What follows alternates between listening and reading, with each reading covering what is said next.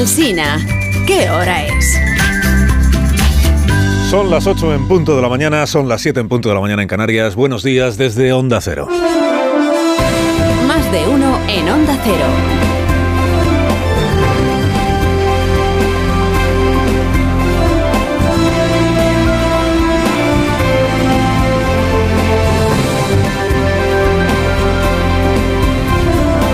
¿Qué tal? ¿Cómo están? Bienvenidos a una nueva mañana de radio, que es la última mañana ya del mes de enero de 2024, porque hoy es día 31.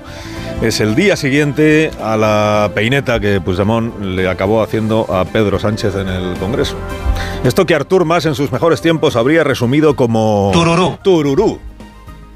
Tururú de Junts per Cataluña, la magnanimidad del Estado, la generosidad de la sociedad española, la altura de miras, el hito del reencuentro y el resto de, de los argumentos o coartadas, no sé, con que el gobierno adornó esto de la impunidad prometida y puesta en una ley eh, a Carles Puigdemont y al resto de la cofradía de Junts per Catalunya. ¿no? A todo esto respondió ayer Junts con la butifarra, es, la peineta, con, el desdén, con esa cosa tan suya de decirle al Partido Socialista que, que va bien, el PSOE va bien, pero todavía no llega que con este paraguas gigante que le ha fabricado el gobierno a Junts per Catalunya, Esquerra Republicana, para proteger de la justicia a todos aquellos que durante el proceso delinquieron o presuntamente delinquieron, que con este paraguas no alcanza a cubrir de verdad a todos.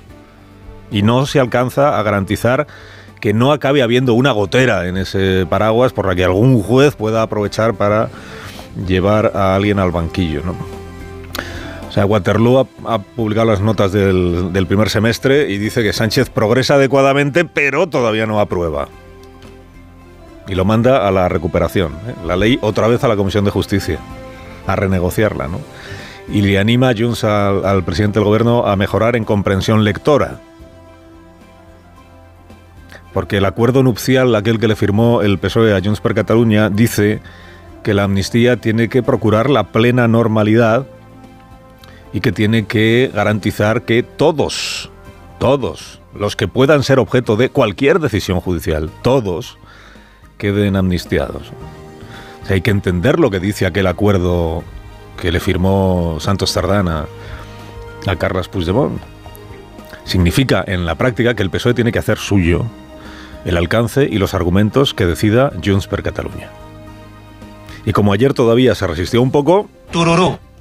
Pero como ahora viene la repesca en la Comisión de Justicia del Congreso, pues aún no se sabe si acabará habiendo amnistía o no habrá amnistía. Es una nueva oportunidad, Comisión de Justicia otra vez, para que Junts per Catalunya asuma ya en solitario la autoría de la ley y que el PSOE pues, ya se resigne a la condición de gregario de definitivo. Dice, venga, haced vosotros la ley y os la apoyamos. Y...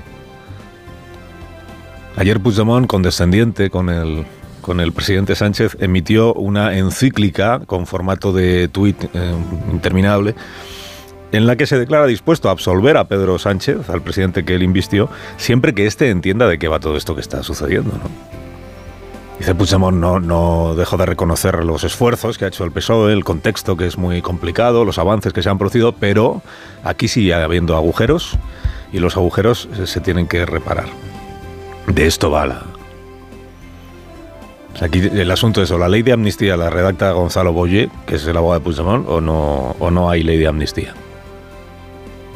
Todavía decía ayer el ministro Bolaños, contrariado, claro, que es incomprensible que Junts haya votado en contra de una ley que había pactado. Es absolutamente incomprensible. Bueno, pues incomprensible en realidad, ministro, pues nada, porque si todo se entiende bien desde hace semanas, ¿no?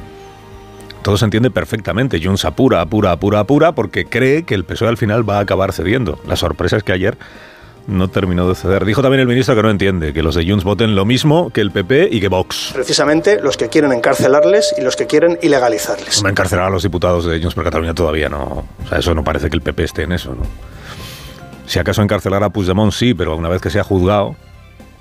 Es que esto es justo lo que deseaba el ministro de Justicia Bolaños hasta el mes de julio cuando celebraba que se le retirara la inmunidad a Puigdemont en el Parlamento Europeo, decía a ver si así ya de una vez nos lo entregan para poderlo juzgar.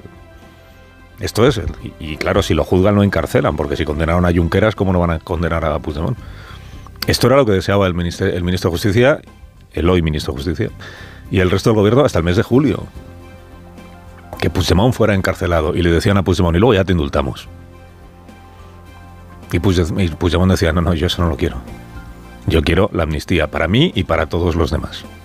Y con garantías de que se va a llevar a la práctica, no aparezca luego un juez. Bueno, resumen de la jornada de ayer, pues que el gobierno está al albur, es una expresión está al albur de Junts per Cataluña, es verdad.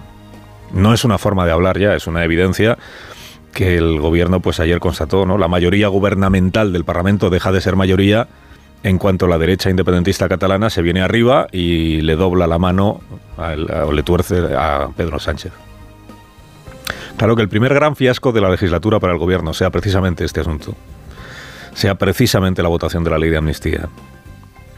La impecable ley de amnistía que el gobierno viene redactando a cuatro manos con el abogado de Puigdemont la ajustadísima ley de amnistía que ha sido ya remendada y vuelta a remendar siempre al gusto de los beneficiarios. La sólida ley de amnistía que sin duda iba a superar el examen del Constitucional y de la Unión Europea, que el primer gran fiasco ya, ha sido justo en esto, pues es una broma un poco macabra. La broma infinita, que diría no Foster Wallace, sino Napoleón en Waterloo, ¿no? La broma infinita. La amnistía, ¿qué será de la amnistía? Piedra fundacional de, la legislatura, o permuta fundacional de la legislatura, impunidad por investidura, es sin duda el asunto en que mayor desgaste ha asumido el Partido Socialista, bien lo saben en el PSOE. Es la criatura que ha llevado a este partido a arruinar el escaso crédito que aún le quedaba con aquello de las famosas líneas rojas, tanto cambiarlas y borrarlas, pues... Es la medida que mayor división de opiniones genera en su electorado, también lo sabe el Partido Socialista de sobra, que mayor división de opiniones genera entre sus dirigentes, aunque lo camuflen o no lo digan abiertamente, y que mayor división de opiniones genera en la sociedad para la que gobierna el Partido Socialista. Mayoritariamente contraria a la amnistía, como sabe de sobra también y no desmiente el presidente Sánchez porque conoce las encuestas como las conocemos todos, aunque el CIS todavía no haya preguntado por. En estos seis meses que ha dedicado la Brigada de Ingeniería Legal de la Moncloa a fabricar esta ley a medida, y la operación de propaganda añadida a la, operación de la ley, si algo ha quedado en evidencia es que tanto el primer texto como los apaños que luego se han ido introduciendo estaban pactados siempre con el amnistiado jefe, que es el, presidente Puigdemont, como le llama solícito el delegado del gobierno en Suiza, Santos Sardán. El PSOE se ha resignado a que esa percepción calara en la opinión pública porque hay realidades tan palmarias, como diría el señor Galindo, tan palmarias que no hay verborrea que las diluya. Ni siquiera invocando ahora la fruslería esta de la fachosfera. Claro, saber que en el primer borrador ya metía a mano Gonzalo Boye, cancerbero de Puigdemont. Esto ya dejó al Partido Socialista como mero coautor de una iniciativa que reclamaba y presentaba como propia. Pero ver después cómo la ha ido remendando al son que le marcaba no un juez de la Audiencia Nacional, sino los de Puigdemont temerosos de que ese juez acabara empurándolos. Esto ha acabado por convertir la supuesta operación política de altura, la magnanimidad, la concordia, el bien de España en una pobre parodia de House of Cards, que es lo que vimos ayer en el Congreso de los Diputados. Con el colofón un poco inaudito, que esto todavía lo tiene atragantado ahí el Partido Socialista, de tener que andar distinguiendo entre el terrorismo de toda la vida, que es el que conocemos de sobra los españoles, y una suerte de terrorismo light que sí sería amnistiable, el fregao en el que se ha metido el Partido Socialista él solo. Ayer en un arrebato de sensatez dijo el PSOE, fuentes del PSOE, la ley no puede cambiarse con cada nueva noticia que va saliendo. Efectivamente con cada auto judicial, con cada decisión, con cada intención de no sé quién. No se puede andar cambiando una ley que todavía está en fase de tramitación a golpe de decisión judicial. El problema es que justamente eso es lo que ha hecho el gobierno en las últimas semanas, que ha convertido la labor de legislar en el juego del gato y el ratón con el juez García Castellón de la Audiencia Nacional. O sea, ha convertido la labor de legislar en un dislate. Dice, vamos parcheando el texto a medida que el juez va detectando dónde falla el texto. Que dirán los de por Cataluña, pues el juez es, despreciable que tú que, pero menos mal que nos ha ido detectando las fisuras, porque así las podemos ir parcheando, si no. Esta manera de legislar es un disparate. Al que el presidente ha ido dando carta de naturaleza y, a la vez ha ido arruinando toda la campaña aquella de evangelización que hacía sobre la generosidad que estaba demostrando el Estado al borrarle a Puigdemont un buen puñado de delitos graves. Claro, ahora qué hacemos. ¿Es posible que, no salga adelante al final la amnistía? Pues ya cualquiera sabe, ¿no? Si Junts se atrinchera y dice o, sale como nosotros queremos o no sale, y si no sale, entonces ¿qué hacemos con todo? Es que, claro, el mensaje de los últimos seis meses es la amnistía es imprescindible para pasar página del proceso y recuperar la normalidad. Y entonces si no hay amnistía ya no podemos pasar página. Lo que se ha publicado, lo comentamos aquí ayer, y lo que nadie todavía ha desmentido en el PSOE, es que en realidad el gobierno estaba por la labor de aceptar esto de amnistiar todos los delitos siempre que a cambio recibiera la garantía de aprobación de los presupuestos por parte de Junts per Cataluña. Siempre que Junts a cambio aceptara dotar de estabilidad al gobierno. Tururú. Y que Junts dijo que no. Que amnistía total, integral, planetaria, pero sin contrapartida, porque los de Junts dicen si la contrapartida ya la pagamos, que era la investidura. Lo que venga a partir de ahora ya se va negociando, pero... Pues esto es lo que hay. El hermano mayor de la conjunción progresista separatista, que es Junts per Catalunya, funciona como funciona. Claro, no puede olvidar Sánchez que él es presidente por la gracia de Puigdemont, sobre todo quien no lo olvida Puigdemont. Es natural que haya dirigentes socialistas que hoy se desayunan preguntándose si merecía la pena meterse en el fregado este de recalificar el terrorismo para acabar en esto.